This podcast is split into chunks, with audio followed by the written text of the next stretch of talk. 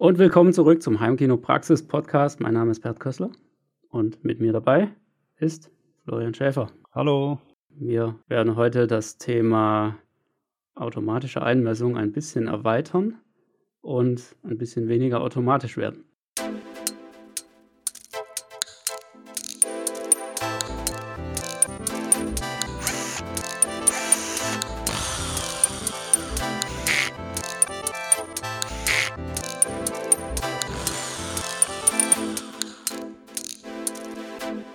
Heimkinopraxis Podcast. Ja, letztes Mal haben wir die Grundlagen angerissen von automatischer Einmessung durch AV-Receiver, Schrägstrich AV-Verstärker. Äh, vielleicht ist es dem einen oder anderen schon aufgefallen. Der Florian sagt immer AV-Verstärker, ich sage immer AV-Receiver. Oder heißen die bei, bei Yamaha noch Receiver? Weil ich weiß auf jeden Fall, bei Denon haben sie das nämlich aufgehört, weil sie sagen, wir haben kein Radio mehr drin, was irgendeine Receiving-Funktion hat. Heißen das kann gut sein. Das ist ja irgendwie, wobei ich finde, wenn man das jetzt sich mal so anguckt, AV Receiver, da ist schon ziemlich viel Prozentsatz Receiver drin in dieser Bezeichnung und relativ wenig AV. also hätte so gesehen eigentlich nie einen Grund geben dürfen, das Ding Receiver zu nennen, aber naja, ist glaube ich auch relativ egal, wie man es nennt. Wir wissen alle, wie es gemeint ist. Heute geht es um ja, die, sagen wir mal, erweiterten Themen und also um diesen Bereich herum. Und das Erste, was mir da so einfällt, ist eine Frage, die sehr häufig gestellt wird, nämlich, soll ich eine Einpunktmessung oder eine Mehrpunktmessung machen? Da gibt es auch noch Dreipunktmessungen und alle möglichen Dinge. Was machst du denn üblicherweise? Ähm, also ich mache, äh, ich glaube, das, das läuft jetzt am ersten unter Einpunktmessung, was natürlich nicht heißt Einfachmessung, weil äh, das kann man ja durchaus trotzdem dann äh, mehrere Durchläufe machen, so an derselben oder fast selben Stelle. Aber da, ja, bei mir ist das schon alles sehr auf den Referenzplatz ausgelegt und dem und der Raum auch recht stark optimiert. Also ich habe jetzt kein L-förmiges Wohnzimmer mit irgendwie äh, offenem Dachstuhl oder so, sondern ähm, ja, da ist eh alles so akustisch relativ harmlos und äh, ja, ich mache eigentlich alle Messungen ähm, nur auf dem Referenzplatz. Habe natürlich alles auch schon mal ausprobiert in der hinteren Reihe und das Ganze, alle Sitzplätze dreimal im Kreis, aber ja, im Wesentlichen mittlerweile fokussiere ich mich auf den Referenzplatz. Ja, das sind einfach verschiedene Ansätze, äh, die man da machen kann.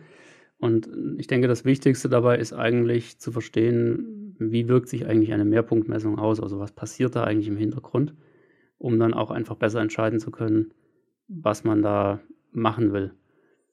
Und ich denke, das ist eigentlich gar nicht mal so schwer zu erklären, denn man muss einfach verstehen, dass auch eine Automatik oder ein, ein AV-Receiver, egal welches System, immer nur auf einen Platz optimieren kann. Es geht gar nicht anders. Also es, Beziehungsweise es kann nur eine Korrektur am Ende stattfinden. Ja, so kann man es auch sagen, genau. Ja. Und das sind also eben. man kann ja nicht das mehrfach losschicken. Dafür bräuchte man dann eher wie im Kino so ein Array von, äh, von vielen. Ja. ja. Und selbst da überlagert sich dann halt zwangsläufig immer noch so ein bisschen. Und genau. genau das ist halt gerade in kleinen Räumen sowieso schon mal gar nicht möglich. Das heißt, es kann immer nur eine Position im Raum optimiert werden und das ist eben immer die erste Messung. Das heißt, von all diesen Dingen, die wir letztes Mal schon erklärt haben, was da im Einzelnen für Parameter verändert werden, beziehen sich die meisten eigentlich auf diesen ersten Messpunkt, nämlich einmal die, die Pegel der einzelnen Lautsprecher. Klar, das kann immer nur auf einen Punkt so eingestellt werden, dass sich alle Lautsprecher gleich anhören. Sobald ich mich auf einen benachbarten Sitzplatz bewege, ist zwangsläufig, sind alle Lautsprecher auf meiner Seite ein bisschen lauter als die auf der anderen Seite. Geht gar nicht anders. Man kann ja nicht unterschiedliche Lautstärken für unterschiedliche Plätze losschicken. Keine Chance. Genauso die Entfernungen können immer nur auf einen Punkt eingestellt werden und somit sind halt auch die Verzögerungszeiten, die dann dahinter liegen, immer nur für diesen einen Platz richtig bemessen. Also wo eine Mehrpunktmessung noch äh, Sinn macht, ist äh, zum einen, wenn man jetzt sagt, ich bin da, äh, also wenn es zum Beispiel mehrere Reihen gibt und man sagt, da sitzen auch häufig, äh, die sind auch häufig alle belegt, und äh, da ist ja dann schon, wären dann hinten die Lautsprecher ziemlich laut für die hintere Reihe. Und da macht es dann Sinn, quasi, dass das Ausgemittelte dann auch irgendwo zwischen den Reihen stattfindet.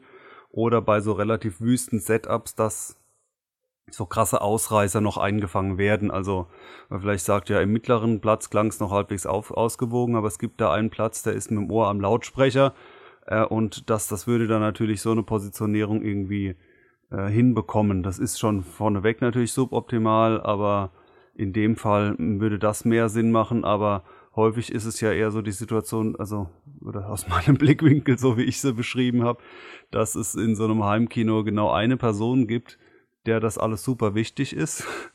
Und alle anderen sagen eh, boah. ja, und dann würde ich sagen, dann mach doch den einen Punkt perfekt, zumal dieses Ausgemittel ja auch das nicht zwingend besser macht, weil es kann trotzdem nur eine Korrektur stattfinden. Ja. Und das ist eigentlich auch dann der Punkt, wo das Ganze überhaupt erst seinen Wert bekommt. Und das ist eben die, ja, ich sag mal, die Bestückung des Equalizers, also die ähm, frequenzabhängige Lautstärkekorrektur, vereinfacht ausgedrückt. Ich weiß nicht, ob das jetzt einfacher war, aber naja. ähm, weil da setzen diese weiteren Messpunkte eigentlich erst so richtig ein.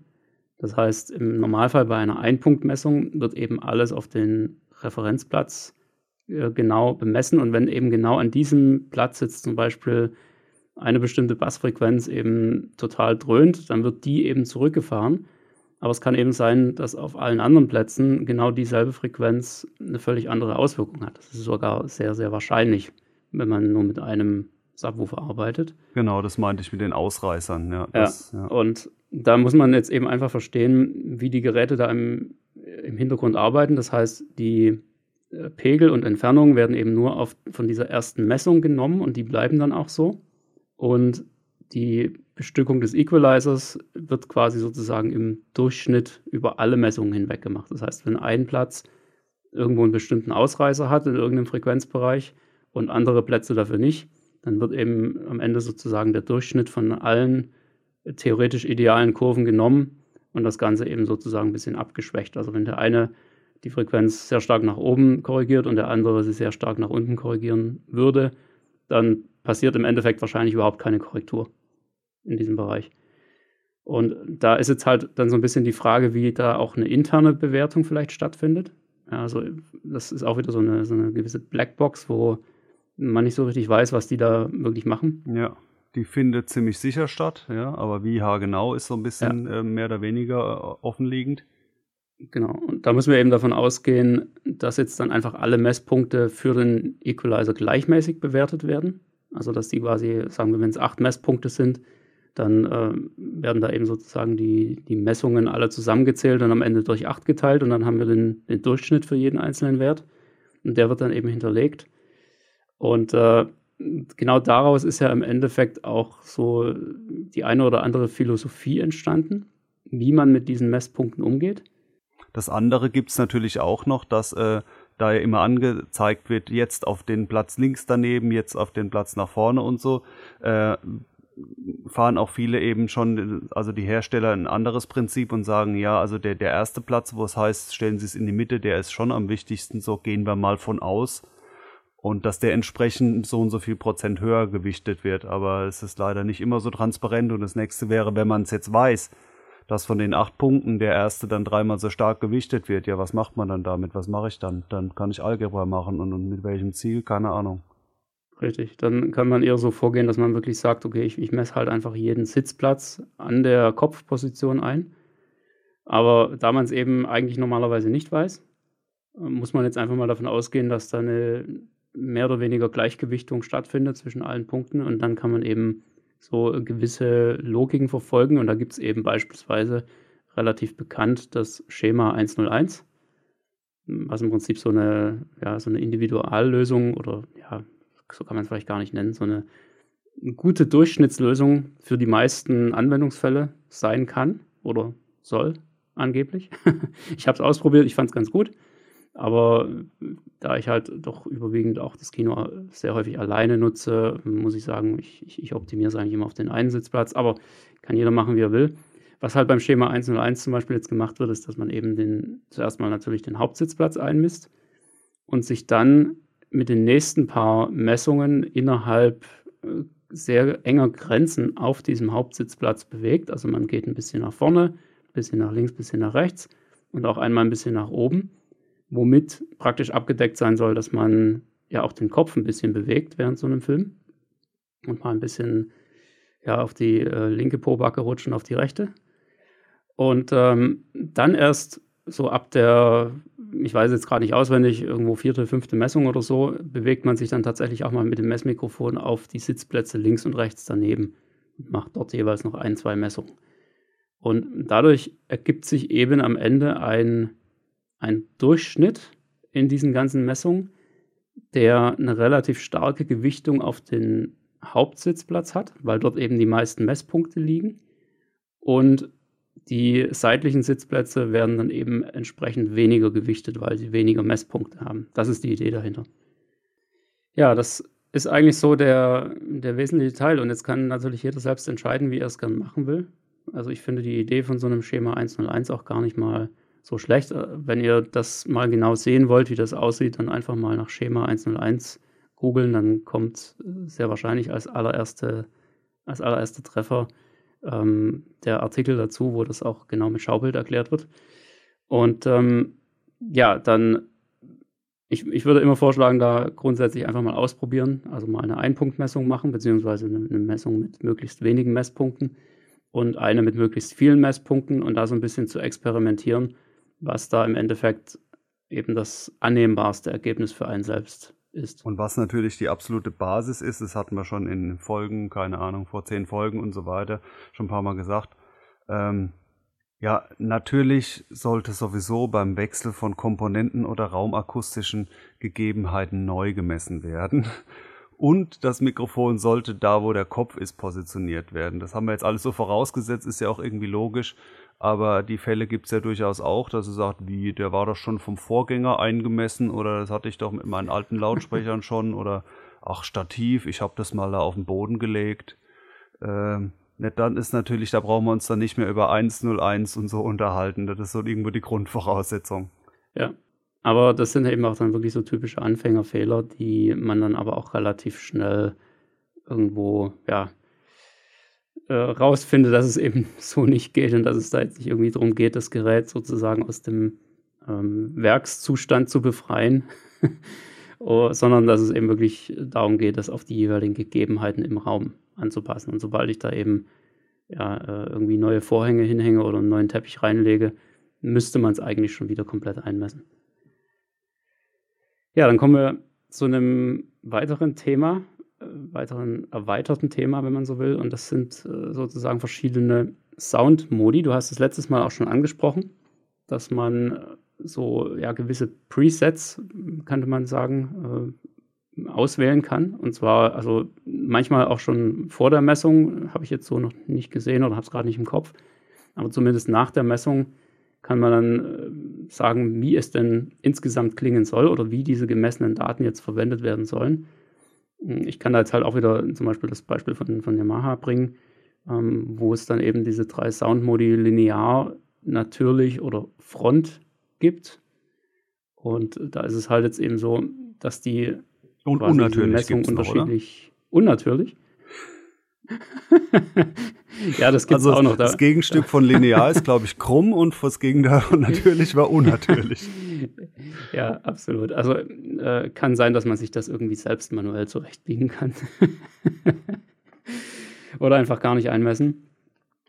Also da muss man jetzt halt einfach so, so ein bisschen äh, um die Ecke denken, was da passiert. Ja, so diese Einmessung oder die, äh, die Messergebnisse, die liegen jetzt sozusagen im Speicher des AV-Receivers und ja, werden auf die eine oder andere Art eben benutzt, um die Equalizer-Kurven hauptsächlich äh, zu, ja, zu erstellen.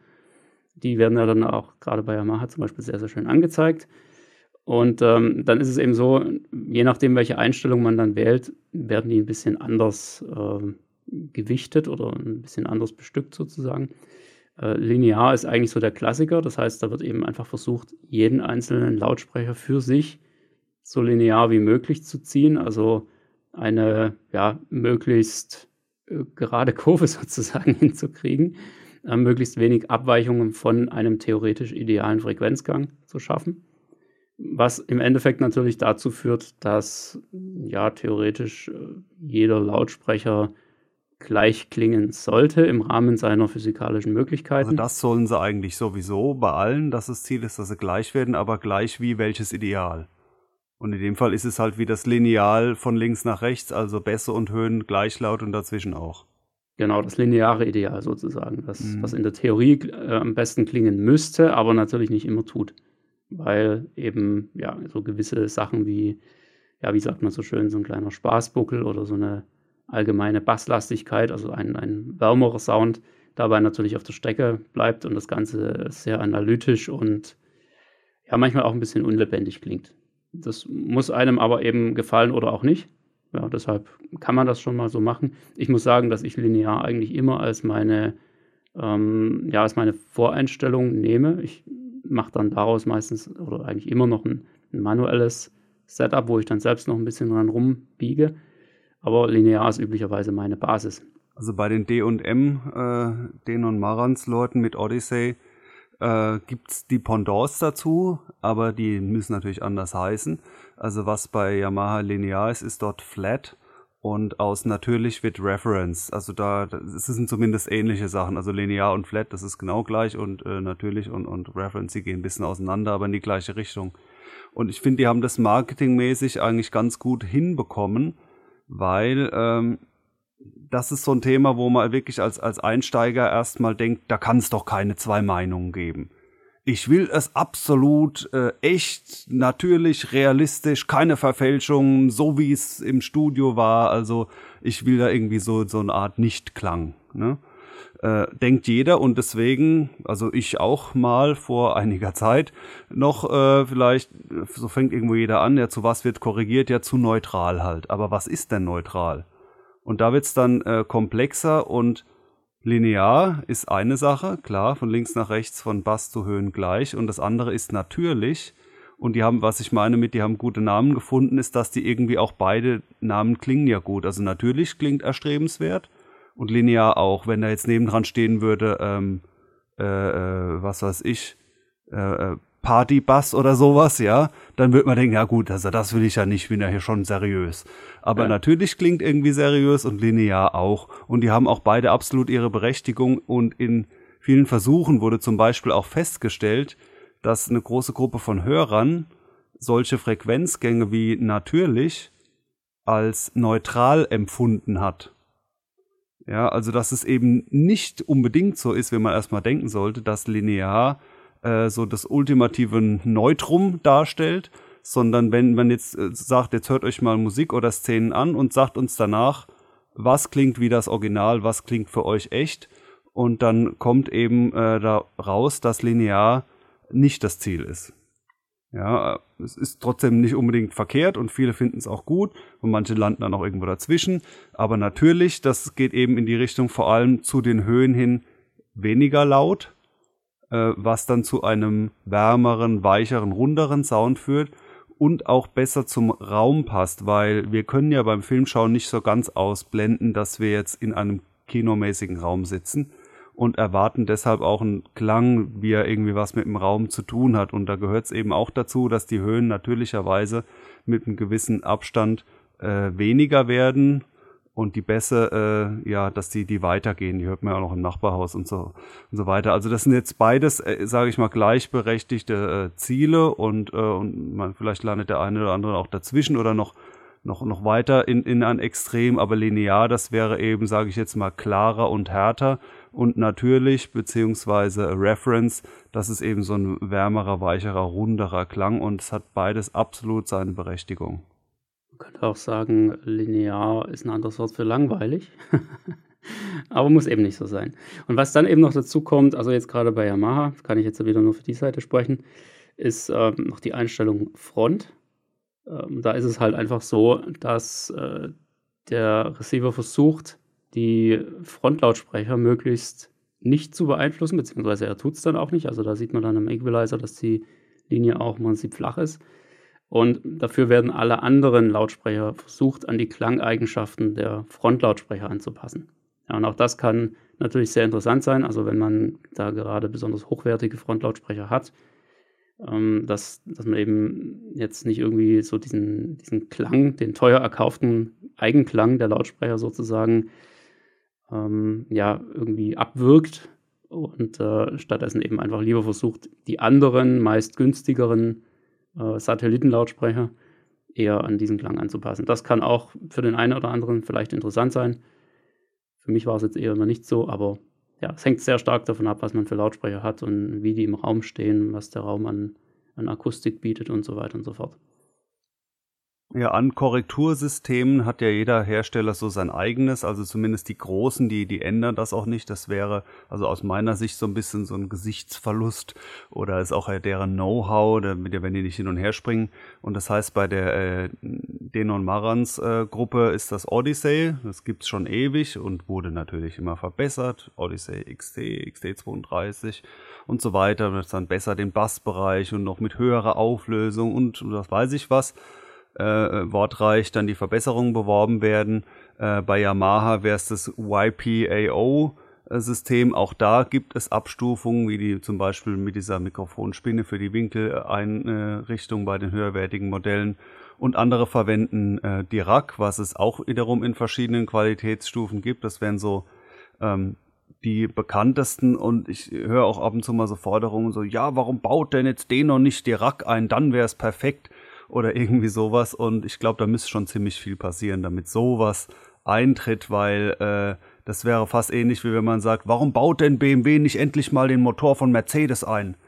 Äh, ja, das irgendwo, das, wär, das geht einfach nicht. Ähm, dann werden sie vielleicht ganz heimlich im, heimlich im Hintergrund die, die IP, also das Intellectual Property, lizenzieren und, und das dann heimlich doch einbauen, aber dass die ganz offiziell sagen, wir verwenden jetzt das Yamaha-System bei denen oder umgekehrt, nee, das, das werden wir, glaube ich, nicht erleben. Das denke ich auch nicht. Aber man muss ja mal so ein bisschen schauen, wie die Unterschiede sind zwischen diesen Systemen, weil da gibt es halt dann doch schon relativ gravierende. Allerdings, wie auch letztes Mal schon erwähnt, jetzt weniger in der Art, wie sie im Hintergrund letztendlich funktionieren oder was sie tun. Sie, wollen ja alle das Gleiche erreichen.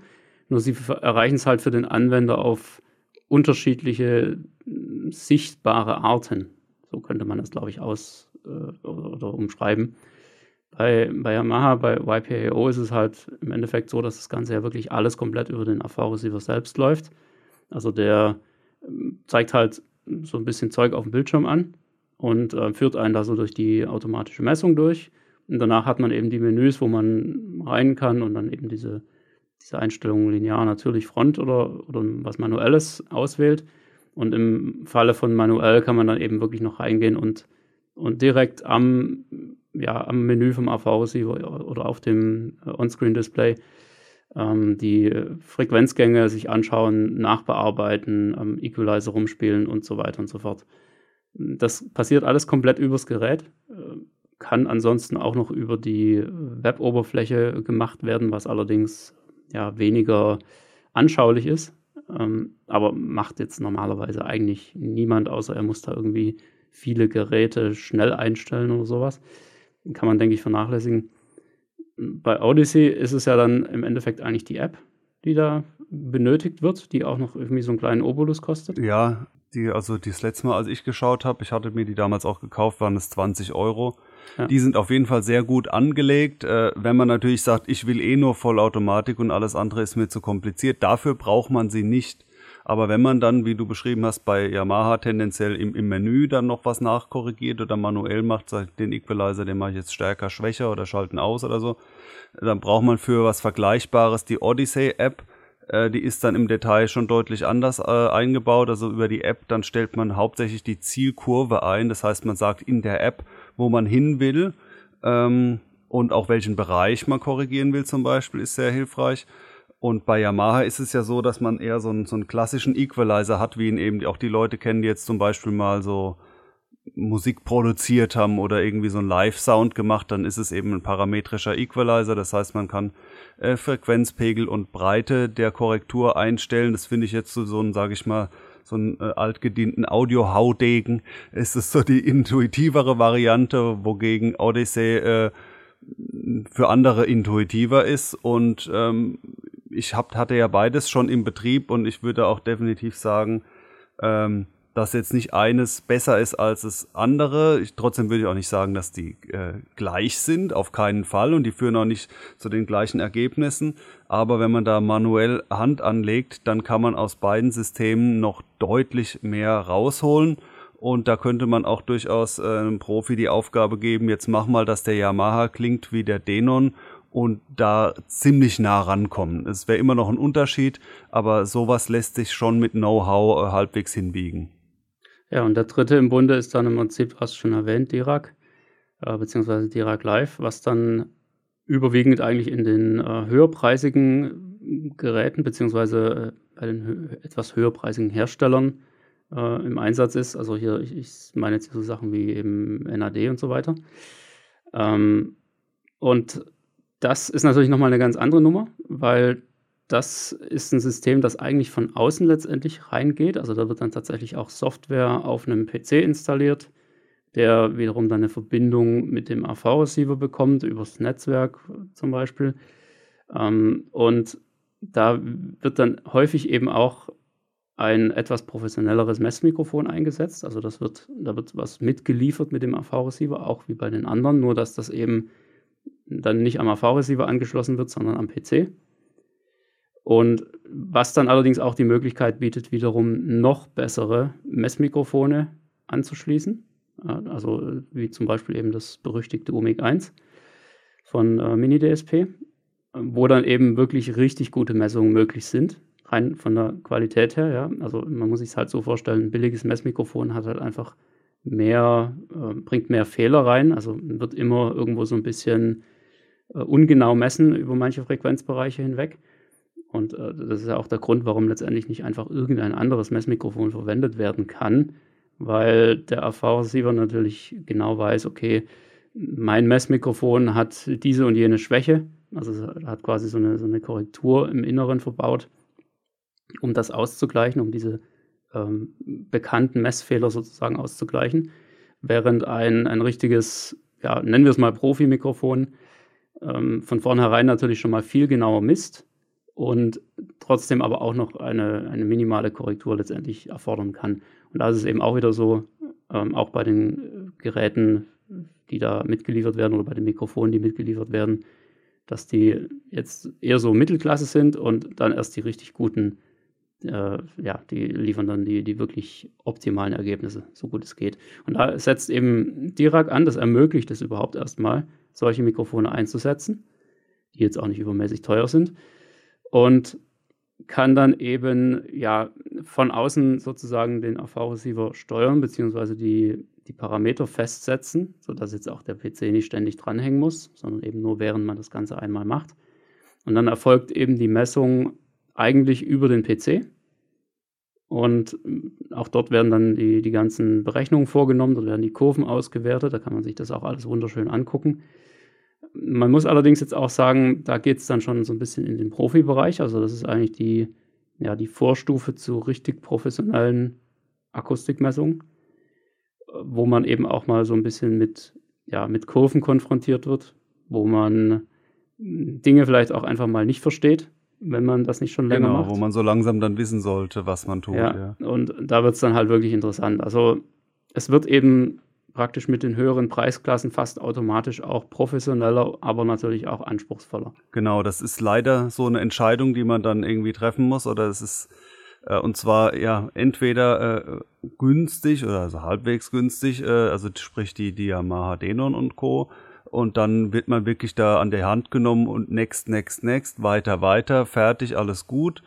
Und äh, danach, wenn man, äh, wenn man sagt, okay, ich will da jetzt irgendwie tiefer einsteigen, mehr Geld ausgeben, dann muss man sich entscheiden, besseren Sound, äh, aber weniger Komfort, beziehungsweise man muss es selbst besser verstehen. Dann kommen natürlich auch eher die Situationen, wo man es vielleicht jemanden einstellen lässt, der es besser kann, aber auch bis hin zu Trinov ist es so, dass eine Trinov zum Beispiel in vielen Punkten weniger Bedienkomfort hat als eben so eine 0815 Yamaha Denon, was einfach auch daran liegt, dass das eine Massenprodukte sind, wo die Entwicklung ähm, sehr viel ausführlicher ist bei den billigen Geräten, aber das heißt nicht, dass das Klangergebnis besser ist, sondern die Entwicklung geht ja auch ein gutes Stück weit, äh, weit da rein, dass äh, optimiert wird äh, Richtung Preis, also dass, dass die Entwickler die Aufgabe haben, äh, wie geht das Ganze noch billiger. Aber äh, das ist halt, ja, wenn da einfach Millionen Geräte verkauft werden, was ganz anderes als die, keine Ahnung, äh, 1000 Trinovs, die da im Jahr äh, über den Tresen gehen. Ich weiß jetzt nicht, ob so viel sind, aber so ganz grob die Größenordnung wird sein. Und ähm, da ist man dann eher, wie du es beschrieben hast, dann mit PC und, und äh, IP-Adresse und, und tralala unterwegs worauf dann äh, einige verständlicherweise äh, keinen Bock mehr haben. Und dass das so eine Steigerung davon oder nicht unbedingt Steigerung, auch eine Alternative ist natürlich zu sagen, ich kaufe mir jetzt nicht unbedingt so ein so ein teures ähm, Trinov oder, oder, oder Dirac oder sowas, sondern, und das kann aber auch genauso teuer sein, aber auch billiger, ich korrigiere jeden Kanal äh, einzeln irgendwie. Ja, das heißt, dann ist man natürlich schon auf jeden Fall im Bereich Vorstufe, Endstufe. Ja, das heißt, äh, man lässt den Receiver komplett unkorrigiert äh, das Audiosignal rausgeben. Vielleicht lässt man den die, die ähm, Latenz äh, noch korrigieren, aber speziell den Frequenzgang dann mit einem Equalizer, der zum Beispiel in der Endstufe eingebaut ist oder ganz separat von Mini-DSP über die diversen äh, Geräte, die es so für einen, für einen Profi-Live-Bereich gibt, die man also 19 Zoll mäßig irgendwo reinschraubt und dann vielleicht so eine ganze Armada von Einzel-Equalizern hat, wo man sagt, da exerziert man das eben komplett manuell, das Ganze für jeden Kanal durch warum sollte man sowas überhaupt machen wollen? Also abgesehen von preislichen Gründen, die es haben kann, ähm, ja, kann natürlich ein Antrieb auch sein zu sagen, da bekomme ich es noch besser hin. Es klingt dann einfach noch besser, aber mit selbsterklärend hat das dann nicht mehr allzu viel zu tun. Ja, schön zusammengefasst. Also man kann es da richtig schön ja, professionell angehen, auch irgendwann und sich da immer weiter reinfressen in das Thema. Und ich denke, das macht das Ganze eigentlich auch so extrem interessant. Was wir jetzt an dieser Stelle überhaupt noch nicht angesprochen haben, sind dann eben manuelle Nachkorrekturen. Also wir hatten es zwar letztes Mal kurz angerissen, aber das wäre ein Thema, dem wir uns auch nochmal widmen wollen. Das verschieben wir aber einfach auf die nächste Folge, weil das kann dann doch auch nochmal ein kleines bisschen ausufern.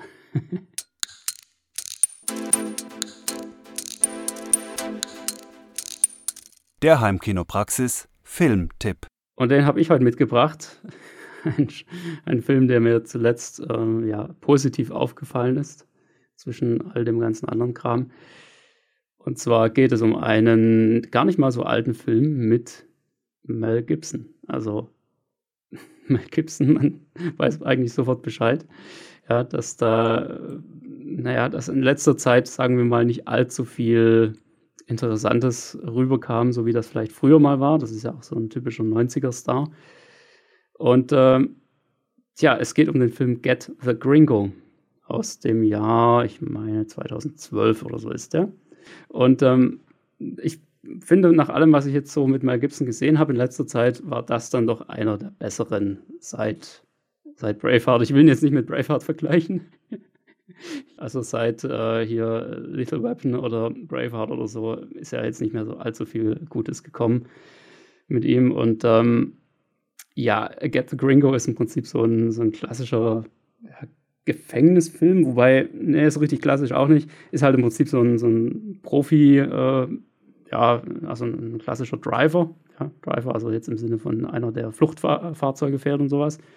Und der da halt bei einer Flucht äh, aus Versehen über die mexikanische Grenze fährt und äh, dann halt in einen mexikanischen Knast gesteckt wird. Da kann man sich jetzt, glaube ich, schon ziemlich viel ausmalen, alleine mit diesem Bild. Und letztendlich geht es eben darum, dass der da jetzt nicht so richtig äh, toll ankommt und das eigentlich auch gar kein so ein richtiger Knast ist, sondern eigentlich mehr wie so eine abgeriegelte Kleinstadt. Und ähm, er sich da jetzt halt irgendwie zurechtfinden muss, ähm, irgendwie ja Freunde finden muss, wenn man das so nennen kann. Und ähm, dabei eben auch noch eine relativ skurrile, aber wahrscheinlich auch gar nicht mal so ja, unmögliche Geschichte rauskommt von einem Jungen, mit dem er sich da ähm, befreundet, der allerdings auch so, so ein bisschen unter, unter dem Schutz des Anführers da in diesem Knast steht, weil er nämlich ja ein, äh, als Organspender sozusagen dienen soll, weil er eine ganz spezielle Blutgruppe hat. ja, den Rest kann man sich jetzt, glaube ich, ganz gut ausmalen. Äh, hört sich jetzt vielleicht ein bisschen kompliziert an, ist aber. Ein typischer Mel Gibson, würde ich ja, sagen. Ja, es ist ein richtig schöner, typischer Mel Gibson, wo er aber auch nochmal so richtig nett rüberkommt, wo er nochmal richtig die Sau rauslassen kann. Und ja, was auch einfach vom ganzen Setting her äh, auch sehr interessant wird, ja, weil es halt einfach nicht so dieser, ja, dieser typische Ballerfilm ist, der jetzt irgendwie ja mal hier, mal da spielt, Hauptsache Action sondern es ist halt so ein Film, der sich über weite Strecken hinweg sehr stark auf ein Setting beschränkt, also natürlich auf diesen Knast oder auf diese äh, Knaststadt. Und das ist für mich immer so eines der möglichen Anzeichen, dass ein Film irgendwie ganz gut werden muss. Ja, wenn der halt nicht, also wenn der irgendwie so Einschränkungen hat. Ja. Das eine ist ja so typisch die Einschränkung, ein Film, der nur mit extrem wenigen Schauspielern auskommt. Das ist eine Sache, die für mich immer bedeutet, der muss einfach gut sein. Und ein anderer ist eben, der Film kommt mit einem engen, extrem engen Setting aus. Genau, geht schon in Richtung Kammerspiel. Ähm, wobei das jetzt hier nicht die richtige Bezeichnung wäre, aber er handelt eben in diesem relativ engen Raum. Und das hat mir persönlich da wirklich ziemlich gut gefallen. Ich fand, das war so ein bisschen frischer Wind zwischen all der üblichen Action-Pampe, was man heute so kriegt. Ja ich sage jetzt nur, äh, Liam Neeson ist ja auch so ein, ja, ein Film wie der andere. Egal was man guckt, es ist immer Liam Neeson, der sich selbst spielt und in der Gegend rum äh, macht. Ja, sei, seit dem, seit Taken, seit dem 96 ja. Hours ist er irgendwie abonniert auf den, den, äh, ja. ja. und da sind irgendwie gefühlt 20 Filme in, äh, entstanden, die irgendwie alle gleich sind. Und äh, da fand ich jetzt Get the Gringo so ein bisschen eine erholsame Abwechslung. Wie ist er denn in Bild und Ton? Och du, da habe ich ehrlich gesagt gar nicht so drauf geachtet. er war völlig in Ordnung. Ich konnte nicht irgendwie was Schlechtes dazu sagen. Ich mache allerdings auch jetzt nicht so die, die Vergleiche, wo ich dann irgendwie sage, oh, da im, im Dunklen, das ist ja überwiegend dunkel in diesem Knast, da fehlt aber ein bisschen die Durchzeichnung oder so.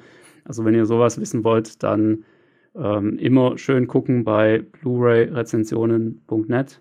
Der gute Timo Wolters macht da wunderbare Rezensionen. Würde mich nicht wundern, wenn er auch den Film drin hat. Falls nicht, wäre das ja mal vielleicht eine Anregung wert.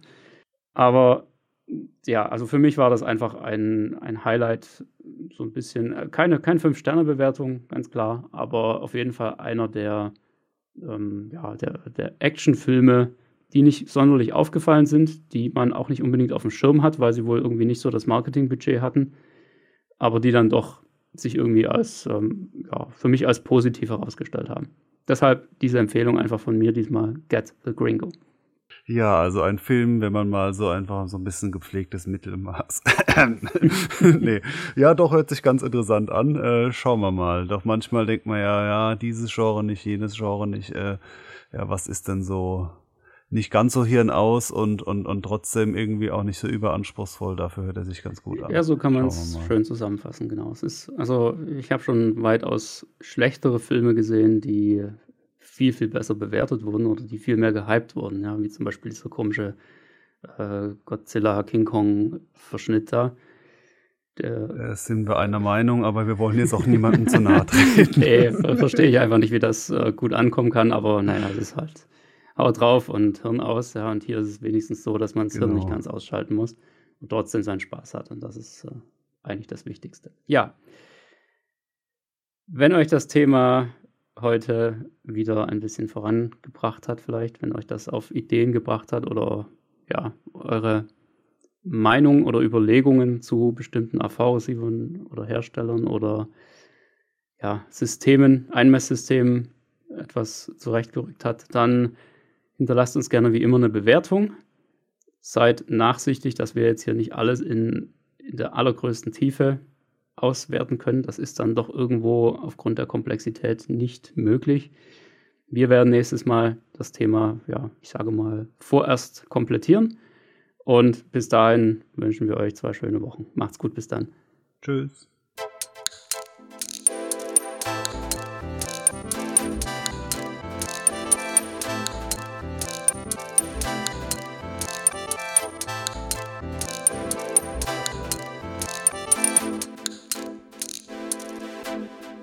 Der Heimkinopraxis Podcast, präsentiert von www.heimkino-praxis.de der Seite rund ums Heimkino.